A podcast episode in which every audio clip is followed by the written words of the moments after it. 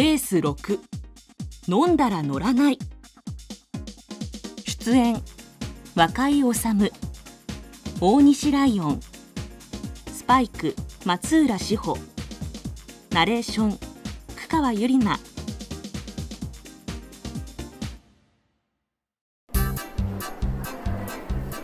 合宿が終わり空腹に耐えかねて後輩とファミレスに寄った。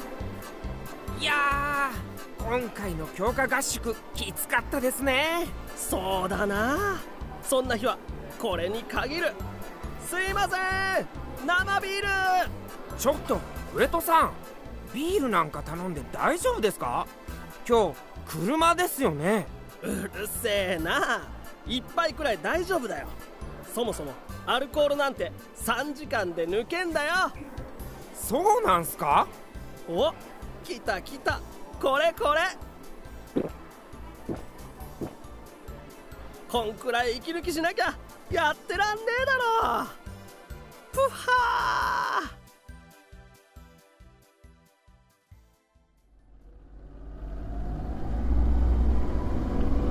ー。なぜあの時たった一杯のビールを我慢できなかったんだろう。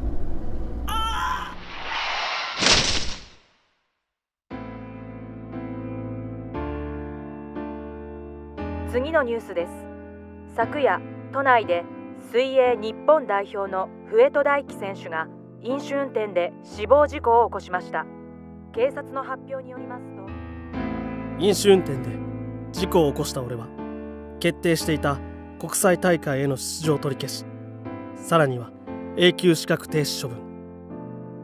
それは選手生命の終わりを意味していた。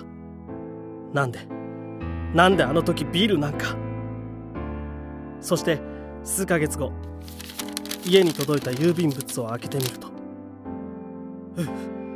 う嘘だろ？損害賠償額い1億円！自分は酒が強いから大丈夫。アルコールは数時間休めば抜ける。などという考えは改めなければいけません。